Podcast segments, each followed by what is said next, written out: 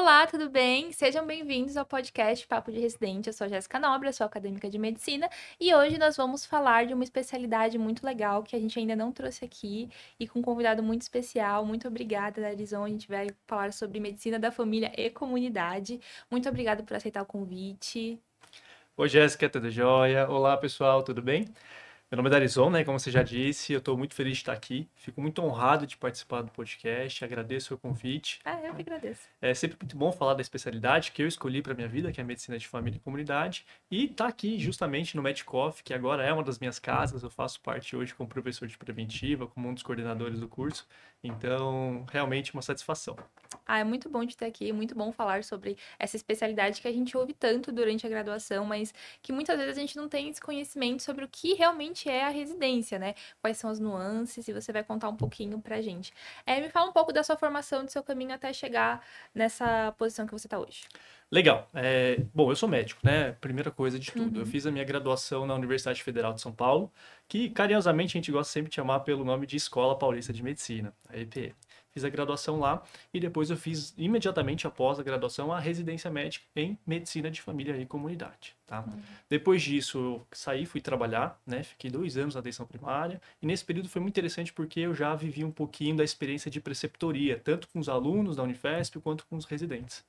E aí, depois de amadurecer um pouco, eu acabei voltando novamente para a universidade, para a uhum. mesma Unifesp, para a mesma Escola Paulista, para fazer o meu doutorado. E é onde eu estou hoje em dia. Hoje eu faço doutorado em saúde baseado em evidências. Ai, que legal, um tema muito importante que eu gosto bastante. Nessa né? SB é uma coisa muito importante. O que te motivou a escolher medicina, família e comunidade, assim, logo que você saiu da faculdade? Como Olha, foi o processo? Foi um processo um pouquinho conturbado, porque durante a graduação inteira eu cogitei, né? Na verdade, eu levei muito a sério a ideia de fazer psiquiatria. Eu sempre uhum. gostei muito de saúde mental. Né? Eu adorava a forma como a psiquiatria abordava os pacientes, a forma de atender, a forma de considerar a pessoa que está ali na frente pedindo ajuda, né? solicitando algum apoio em saúde. Então, eu fui da Liga de Psiquiatria, eu fiz iniciação científica em psiquiatria. Todo mundo já sabia que eu era o psiquiatra boy, sabe? Tava tudo certinho.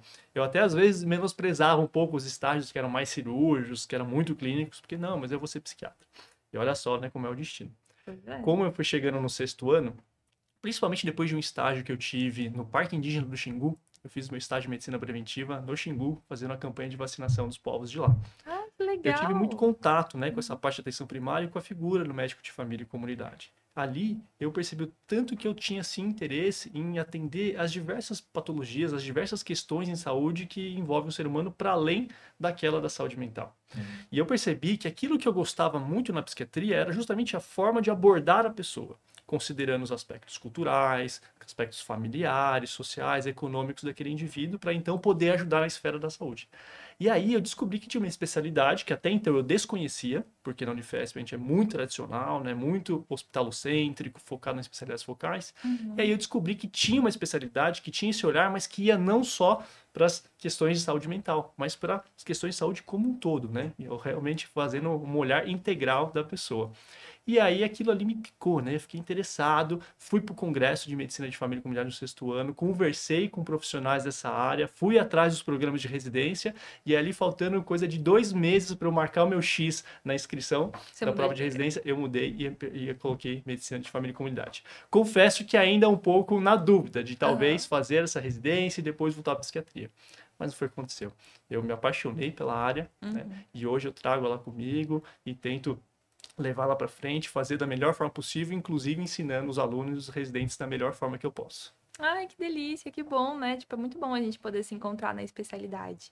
É, mas pensando na sua expectativa que você tinha, na sua. Na, na, realmente expectativa que você tinha antes de entrar na, na residência. E a residência, o que, que mais te surpreendeu? Quais foram as experiências? O que te mais surpreendeu, que superou suas expectativas na residência? Poxa, é uma pergunta difícil, porque, como eu disse, né, eu fui descobrir a especialidade muito tarde já, né, uhum. né, já no sexto ano, assim. Então, eu não, não posso dizer que eu tinha grandes expectativas, eu tinha uma, uma grande dúvida do que, que ia ser, como que ia acontecer, eu estava indo com muita curiosidade, né. E aí eu entrei na residência, comecei a viver todos aqueles estágios e de cara o que vem, assim, é, é uma ansiedade, uma angústia, por quê? Porque como a gente aborda o ser humano como um todo, Né? Uhum. A gente vai atrás daquilo que é mais comum, dos principais problemas de saúde, não só de saúde e doença, né? mas também de promoção de prevenção. O volume de informação ele é gigantesco. Né? Então, a gente fica angustiado. Será que eu vou dar conta, né? Será que dá para estudar tudo isso? Será que os estágios vão ser suficientes, tudo mais? Então tem essa grande dificuldade logo no início, né? Mas o programa ele vai se montando, vai transcorrendo, você vai ganhando experiência, você vai conversando muito com os seus preceptores e no fim das contas acaba dando certo. Né? Então eu fui para a residência com muita curiosidade, querendo saber o que ia acontecer, né? E tive uma experiência incrível, uma super imersão, né? Uma, uhum. assim, uma baita oportunidade que é poder fazer a residência médica e sair de lá com uma formação muito mais sólida, né? E sabendo direitinho o que, que é o médico de família e comunidade e podendo atuar na atenção primária junto dos meus pacientes. Uhum. Fala um pouquinho para quem está em casa e que não sabe, a residência de família é, de medicina da família e comunidade é acesso direto, são quantos anos? Acesso direto são dois anos aqui no Brasil, né? São dois anos. E depois, o que, que dá para fazer? Olha, essa é uma que você tocou num assunto que ele é bem polêmico, é legal a gente falar hum. disso, tá? Por quê? A princípio, o médico de família, ele é um especialista em generalidades, né? Ele é um especialista Sim. na atenção primária. Tem gente até que fala, é um especialista em gente. Tá? Então, é uma boa definição. Ou seja, ele é o profissional por excelência para atuar no nível primário de saúde, ou seja, para acolher as pessoas, para acompanhar elas ao longo do tempo, enxergá-las como um todo e ajudar no que a gente chama de coordenação do cuidado, ou seja, fazer o uhum. gerenciamento de saúde dessa pessoa, tanto no nível primário quanto nos próximos níveis de saúde. Tá. tá. Então, é muito valorizado nesse sentido que seja um profissional realmente geral, né? que ele não seja um super especialista né? que ele tenha de fato esse olhar mais amplo. Só que tem tido de fato alguns movimentos pra, para as especializações. A gente viu isso acontecer com a clínica médica um tempo atrás, né? Antes a gente tinha a é. figura do clínico geral e aos poucos ela foi se super especializando e hoje, para a maioria das pessoas, a clínica médica acaba sendo né, um primeiro passo para uma subespecialização. Né? Para a medicina de família a gente começa a ver alguns movimentos nesse sentido. Hoje, é, das que eu lembro aqui de cabeça para te falar, você tem é, a possibilidade de fazer um R3, né? De especialização em cuidados paliativos, focado para atenção primária, uhum. é, em gestão, né? então gestão de serviços de saúde, políticas públicas, em preceptoria, existem R mais optativos né, a esse respeito. E além desses R é possível você aplicar para outras áreas de atuação. Né? Então, por exemplo, geriatria, é uma possibilidade possível. Recentemente aprovou para ultrassom, para você ser ultrassonografista, para alergologia também é possível. Então, tem algumas áreas que aceitam a medicina de família e comunidade como um pré-requisito. Mas como você vê o perfil de quem está entrando hoje na medicina de família e comunidade? Qual é o perfil desse residente? Qual foi o perfil desse aluno? Me fala. Eu acho que tem alguns perfis possíveis, né? Hum. A gente vê muito o perfil daquele aluno que ele é muito militante na causa da saúde pública, né? De que quer atuar no SUS, que quer uma valorização do sistema público de saúde. Esse aluno geralmente é, é bem comum dele procurar medicina de família e querer atuar, e aí ele vai se fixar depois em uma OBS, né? Numa, na atenção primária, uma clínica da família. A gente também tem aquele perfil de aluno que gosta de tudo um pouco. Né? Então, ele adora assuntos de pediatria, mas ele também gosta muito de saúde materna, ele gosta de fazer pequenos procedimentos cirúrgicos, gosta de atender em consultório, e aí ele vê na medicina de família e comunidade uma oportunidade para exercer todas essas aptidões, né? Essa, esses gostos, essas preferências que ele tem dentro da medicina. Uhum. Também vejo aquele perfil de aluno que gosta muito da gestão, então ele gosta de pensar o sistema de saúde, né? Ele vê para além do sistema público, ele também considera atuar no sistema privado, né? Nos planos, na saúde suplementar. E aí a medicina de família dá para ele um olhar todo, ele consegue atuar junto desses sistemas também. É, é bem legal pensar no perfil, né? Porque a gente tem muito aquele estereótipo que a gente ouve durante a faculdade, que o pessoal da medicina e família e comunidade é mais alternativo, o pessoal mais de boa, que gosta de um cafezinho, ir na casa do, dos pacientes, fazer aquela visita domiciliar, conhecer o território. É bem. É um pouco disso também, né? Tem que gostar de tudo para Sim, isso é bem verdade. Eu acho que talvez a maioria das pessoas tenha um pouco mesmo esse estereótipo, né? E eu sempre comento do nosso congresso. Né? Nosso congresso é muito divertido, é um congresso peculiar, porque, primeiro, é um dos poucos congressos que não tem patrocínio da indústria farmacêutica, né? Então. É é, ele, ele, é diferente já, né? Você não vai ter aquelas super ativações e um monte de brindes, isso e daquilo, tá? Uhum. Aí, então, a infraestrutura dele às vezes é até mais simples. E aí você vê muitas pessoas com roda de de poesia, sabe? O pessoal tocando violão, sabe? Você tem diversas atividades culturais oficiais do Congresso mesmo. Uhum. A parte de interação social, de confraternização, sempre é muito forte. Então é uma galera realmente assim que, que gosta, né? Que veste um pouco esse perfil. Eu adoro. Inclusive vai ser agora, em setembro, estarei lá em Fortaleza. Ah, que legal, é bem legal mesmo. Tem um perfil diferente, né? Querendo ou não, cada especialidade tem um pouco um perfil da especialidade, né? Então é, é diferente. Você fez residência na, na Unifesp e como foi a rotina? Olha, eu não posso reclamar, né? Porque no comparativo, a residência de MFC, ela tem uma carga horária um pouco mais leve, talvez. A gente se atém a 60 horas, né? A gente sabe que o certo seria todas as residências seguirem isso, mas a gente ouve muitos relatos de outras especialidades que extrapolam muito essa carga horária, os residentes sofrem bastante. A gente tenta sempre ficar certinho nas 60 horas. A gente tem horário dedicado a atividades teóricas, isso é preconizado, inclusive, pelas diretrizes para essa residência médica. É, é bastante variado. Então, na minha residência, lá no Unifesp, a gente tem mais ou menos 50% do período dedicado à atenção primária nos postos de saúde, né, nas UBSs, onde a gente rodizia com os nossos preceptores. Durante os dois anos? Durante os dois anos, exatamente. É. Aí no primeiro ano, isso é uma particularidade da Unifesp. A gente roda em quatro UBSs, então fica mais ou menos de dois a três uhum. meses em cada unidade básica. E no R2 a gente fica fixo em uma única unidade nesse período, para ganhar um pouco mais de longitudinalidade. Uhum. Existe uma crítica a esse respeito, porque é, como a gente faz esse rodízio no R1, talvez a gente perca é, um pouquinho de, de longitudinalidade que outros programas têm quando o residente fica os dois anos no mesmo lugar né? Uhum. Acompanhando os mesmos pacientes, conhecendo melhor o território. Eu acho que isso de fato é um prejuízo, é uma perda. Por outro lado, eu conheço quatro territórios, eu conheço quatro equipes, quatro epidemiologias distintas, uhum. quatro formas de gestões distintas, né? Que pensando no momento de formação, eu acho que é um ponto positivo. Então eu reconheço a limitação, mas eu acho que a gente tem essa esse plus, né? Essa, esse benefício. E nos outros 50%, a gente divide entre as atenções nos ambulatórios especializados, então passa com a cardio, com a pneumo, com a endó, com a psiquiatria, enfim, com aquilo tudo que realmente vai qualificar a nossa atenção, uhum. fazendo um pouco desse diálogo entre a atenção primária, secundária, terciária e as atividades teóricas, né? E aí a gente vai ter tanto atividades teóricas do ponto de vista clínico, mas muita coisa de comunicação. Um dos grandes trunfos do médico de família e comunidade é a comunicação clínica. Então a gente faz todo mês filmagem de consulta, né, as videoconsultas, e aí depois a gente analisa essas filmagens, avalia quais foram os recursos, as técnicas de comunicação empregadas, quais que foram as nossas limitações, dificuldades, quais foram os pontos fortes, que é o padrão ouro que a gente tem hoje para fazer essa formação. Né? A gente também tem aulas da parte de gestão, então tem aula de planejamento estratégico situacional, a gente entende melhor como é que funciona o sistema de saúde, toda essa parte aí de, de quem está realmente gerindo o sistema. Isso é bem legal, bem é bem completo, né? Porque você tem que entender muita coisa para poder atuar como médico de família na atenção primária, porque é muito mais do que só aquele atendimento no postinho, né? Você tem que entender toda a estrutura da UBS, todo o território, não é um paciente que vai chegar para você para você resolver o problema dele e mandar para casa, é um paciente que você tem que ter esse acompanhamento. Então essa parte da longevidade faz, faz todo sentido. Faz... Não, total, né? E é o que a gente fala, a gente tem sobrenome. A gente é médico de família e comunidade. Então uhum. a gente uhum. tem um olhar coletivo. Faz Sim. parte da nossa essência, do nosso DNA, ter a saúde coletiva na nossa formação e a gente tem que ter isso na cabeça quando a gente está atuando em algum território. Né? Então eu estou atendendo aquela pessoa, mas eu sou recurso não só daquela pessoa, eu sou recurso da família dela, da comunidade dela, daquele território como um todo.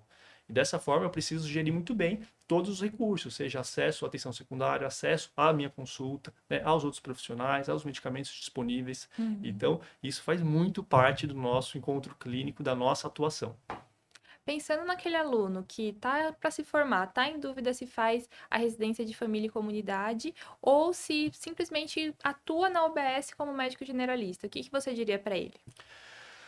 Olha, é, eu acho que algumas coisas levam a pessoa a seguir um caminho ou outro, né? Primeiro, o idealmente, a gente uhum. teria profissionais formados para atender na atenção primária, atuando na atenção primária. Sim. Esse seria o mundo ideal, né? Alguns países conseguem chegar nesses feitos, mas aqui não é a realidade do Brasil ainda.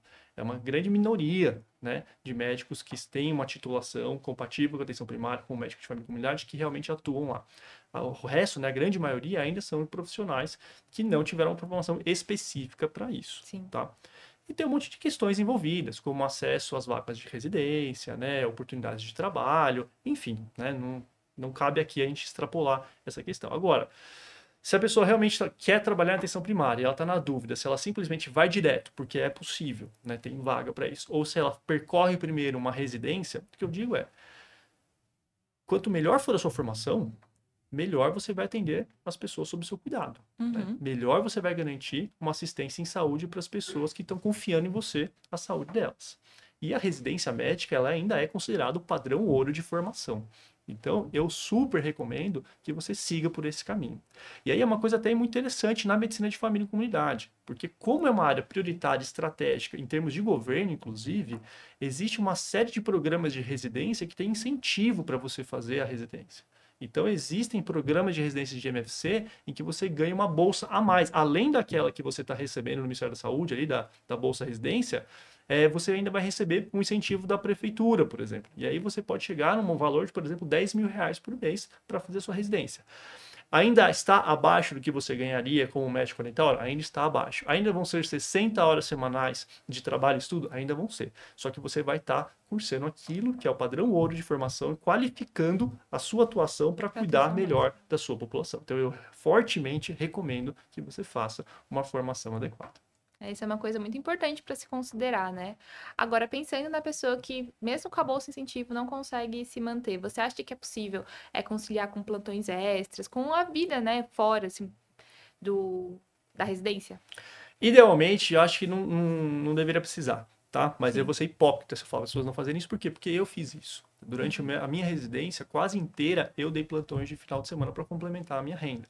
Né? Ainda mais aqui em São Paulo, na Vila Clementino, que é onde fica a Unifesp, aluguel é caro, alimentação é cara, né? Então tem todo o padrão de vida que a gente acaba fazendo essa manutenção que exige muitos gastos. Então a só a bolsa não era suficiente para mim. Então eu dava plantões fora. Então fim de semana eu costumava fazer plantão para conseguir complementar e assim era possível. Mas assim é puxado, né? Não adianta a gente achar que isso não vai trazer algum prejuízo para nossa é, formação, um tempo que você é poderia estar tá estudando, Sim. né? Tá, ou pelo menos descansando para enxergar melhor durante a semana, você não vai ter isso, porque você vai estar tá dando esse plantão. Né? Então, idealmente, não deveria fazer, claro, mas a gente sabe que às vezes é necessário e considerando a carga horária, é possível, sim. É o que eu fiz, por exemplo, eu sei que vários residentes ainda fazem isso. Ah. É importante para o pessoal saber. Agora, pensando em carga horária, vocês tinham plantões noturnos de final de semana? Como era essa loucura? Porque os residentes, eles levam essa fama de que estão sempre trabalhando, né? Sim. É incrível. Como era na, na medicina de família e comunidade na Unifesp? É, lá na Unifesp, sim, tínhamos os plantões, né? Uhum. Mas eles eram raros. Então a gente pode dividir eles basicamente em dois períodos principais, que é o mês de estágio no pronto-socorro então, no, no R1, a gente tinha um mês que a gente rodava inteiro só no pronto-socorro de clínica médica, junto com os R1 de clínica lá do Hospital São Paulo. Esse mês era mais difícil, porque aí você tinha dar os plantões, segunda, sexta, e alguns sábados tinha que ir também. Uhum. E o mês da pediatria. Se eu não me engano, mudou recentemente esse mês da pediatria, mas quando eu passei, a gente fazia principalmente os plantões noturnos da PED. Então a gente rodava muito à noite, até por uma conta de disposição do serviço, né? Tem muito residente de pediatria também para a gente conseguir ter um campo de estágio, né? Que fosse que a gente pudesse atender bastante, discutir com os preceptores. Um dos melhores horários era fazer esse rodízio à noite. Parece que mudou isso agora, mas tinha esses uhum. plantões. Só que era no mês do estágio, entendeu? A gente não tinha uma escala de plantão longitudinal ao longo dos dois anos de residência, como são em muitos programas. Né? A gente tinha dois períodos concentrados que você dá muito plantão pela residência. E qual que é o diferencial da Unifesp comparado com outros programas de residência do, de MFC? Então, primeiro, algumas coisas eu já, já até comentei, né? Sim. A gente tem que diferenciar que existem as residências acadêmicas, que é a residência igual a gente está acostumado a ver em todas as outras especialidades. Só que a MFC tem essa particularidade da residência em serviço, que é quando você está inserido num serviço municipal e tem uma complementação de bolsa. Tá? Uhum. Uma das justificativas para ter essa complementação de bolsa é que, em parte, você tem que dar conta de uma pressão assistencial. Você vai ter que assumir uma agenda ali do município, numa OBS, e ajudar realmente no trabalho. Você tem Sim. uma obrigação trabalhista ali junto. Tá? É uma coisa que é meio caótica de entender, mas que tem acontecido e funcionado já há alguns anos. Então temos as residências em serviço e as residências acadêmicas. A Unifesp é uma residência acadêmica, então essa é a primeira diferenciação que a gente pode ter.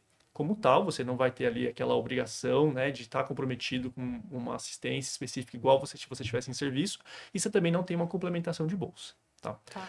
E dentro das residências acadêmicas, alguns diferenciais. Primeiro, essa questão do rodízio no primeiro ano. O rodízio de UBS é uma coisa que, até onde eu sei, só acontece na Unifesp. As Uhum. outras residências, você entra no R1 e aí você fica fixo numa unidade, anos. numa unidade básica de saúde os dois anos, né? Que você ganha longitudinalidade, é legal e tal. Mas na Unifesp a gente ganha um pouco de conhecer novos territórios, novas gestões, novas equipes, tá? E estamos na Unifesp, né, gente?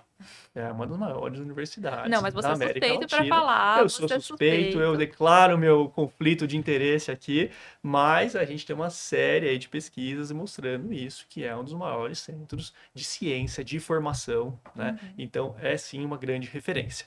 Claro que isso pode ser bom, por um lado, né? Porque a gente está ali perto de onde a ciência está acontecendo no nosso território, no nosso país, no nosso continente. Por outro lado, eu reconheço sim que é um local muito focado em especialista, muito focado no hospital. E aí a gente que é da medicina de família, a gente que é da atenção primária, tem que ter muita crítica na hora de discutir um caso com o professor da cardiologia, da endócrino, na hora que a gente está dentro de um hospital. Porque a nossa lógica de pensamento é diferente. A gente pensa como alguém da atenção primária. E eu tenho que tomar cuidado para fazer esse distanciamento dos ultra especialistas que estão ali. Tá, terminei minha residência.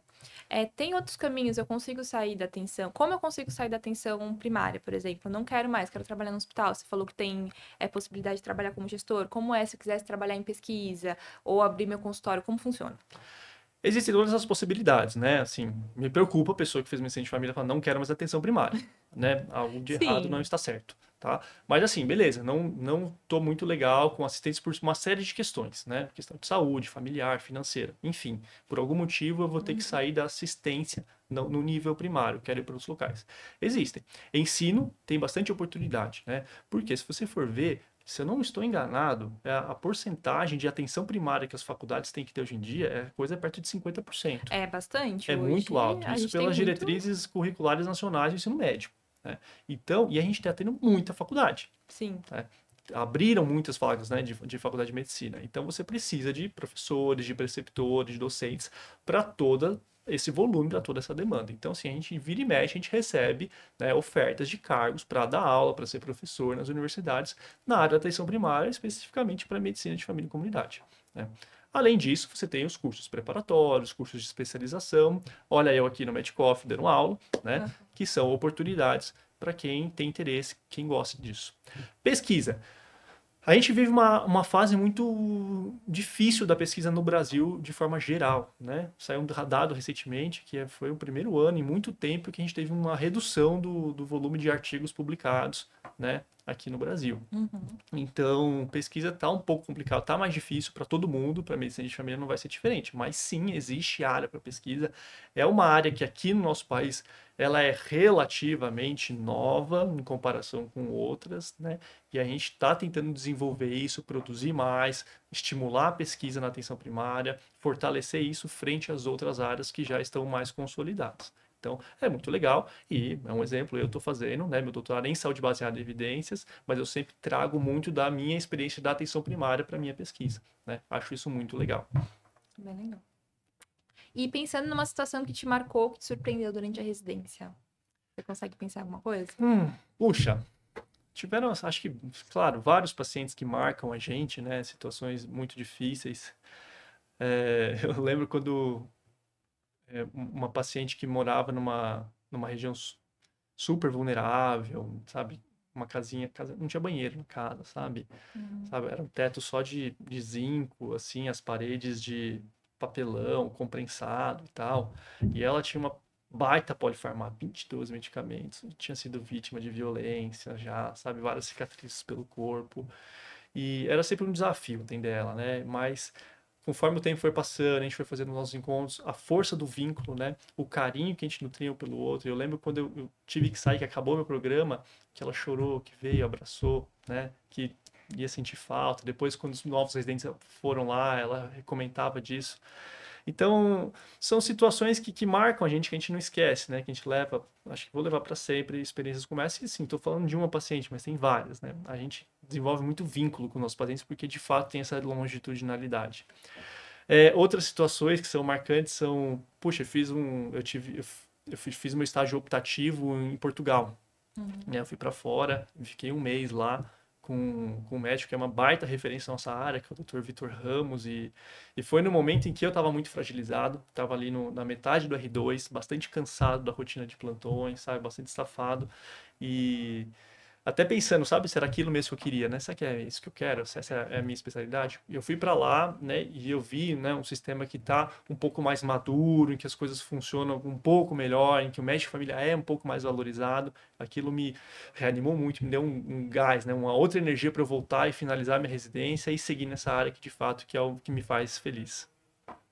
É bem legal essas experiências, né? Você decidiu na faculdade fazer medicina de família e comunidade por, pela experiência no Xingu. Agora, essa experiência no Portugal realmente é, é importante, é. né? É, e eu ainda tive mais uma, porque durante a residência eu ainda acompanhei o pessoal da, de uma das ligas da Unifes, da LISF, numa missão para atender os, as populações ribeirinhas de Manaus até Belém. Foram 21 dias embarcados num navio hospitalar e a gente foi atendendo, assim, experiência atrás de experiência, uma coisa fenomenal, né? E aí você vê tipo, a gratidão das pessoas quando você vai lá e você ajuda. A gente sabe que aquilo não vai resolver de fato toda a saúde, é um problema muito maior do que isso. Mas não deixa de ser muito importante e pra gente muito prazeroso né, fazer esse tipo de assistência. Eu voltei há duas semanas, eu tava lá no Pará, em Oriximiná, fazendo ah, é? atendimento. É, é muito gostoso. Eu também sou suspeita para falar.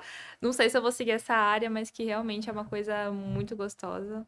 É lá no Rio Trombetas ainda, viu? Sim, não, é Ambulância, no tudo. E aí, para quem tem interesse, tá, tem essa disponibilidade, existem vagas, tem disponibilidade, eles pedem, eles chamam gente para ir pra trabalhar na atenção primária por ali.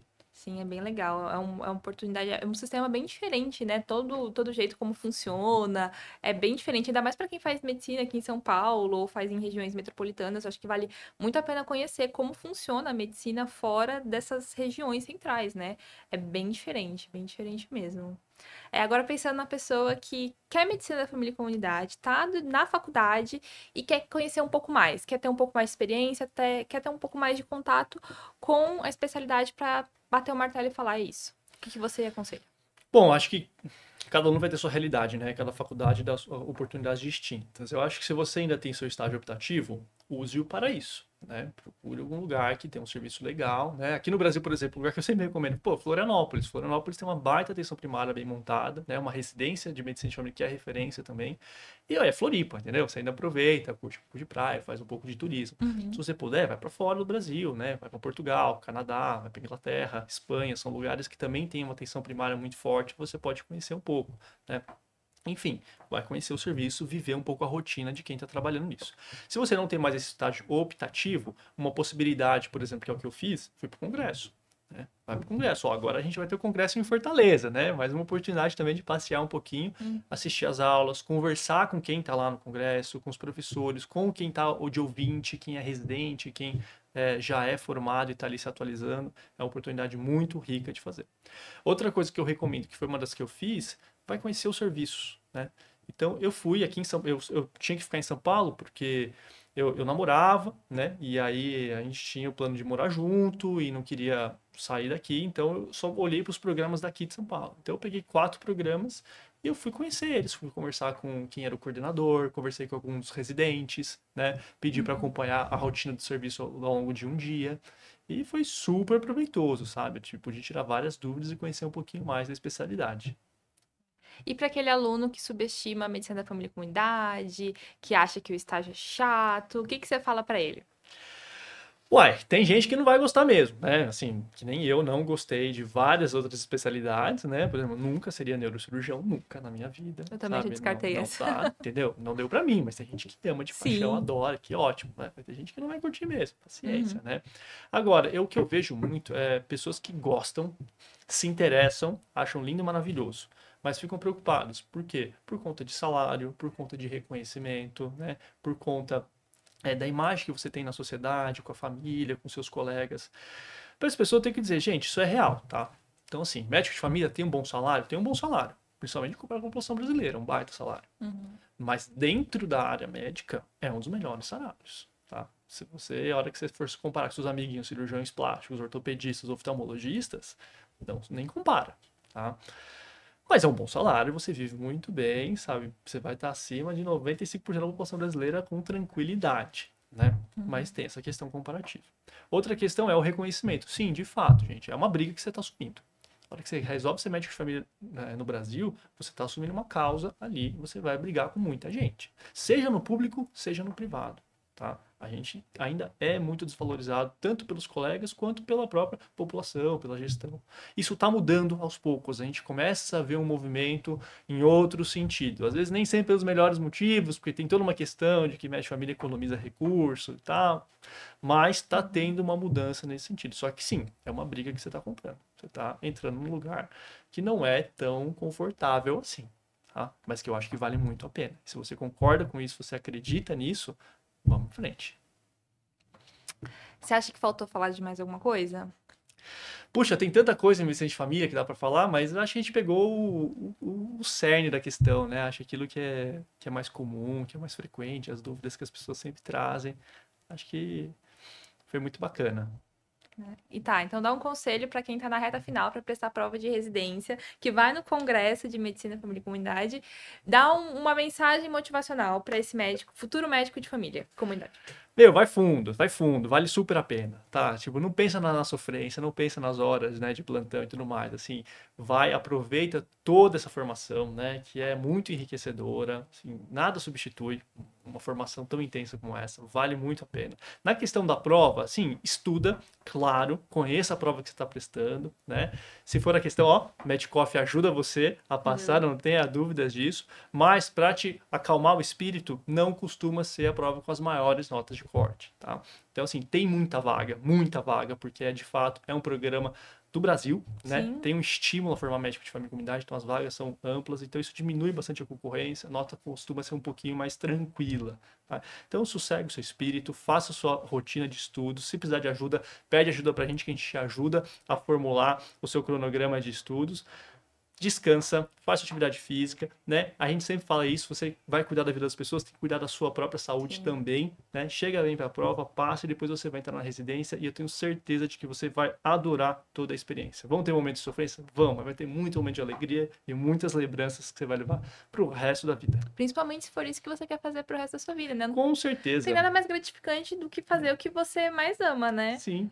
Tem gente que realmente ama atenção primária e realmente é uma coisa muito gratificante quando você realmente consegue atuar, né? Consegue ser eficiente ali, eficaz. É isso aí. Muito obrigada por aceitar o convite. Foi um prazer falar com você, conhecer mais sobre a residência. Eu que agradeço, Jéssica. Um prazer estar aqui justamente na nossa casa, no Magic Coffee. E ter é a segunda papo... casa, né? Que a sua é... primeira é Unifesp. e ter esse papo super gostoso. É sempre um prazer. Muito obrigada. Muito obrigada para você que ficou aí, assistiu até agora. Nos sigam nas redes sociais. Se você tem alguma dúvida ou tem interesse em participar, é só entrar em contato com a gente. É isso, gente. Muito obrigada. Até o próximo episódio.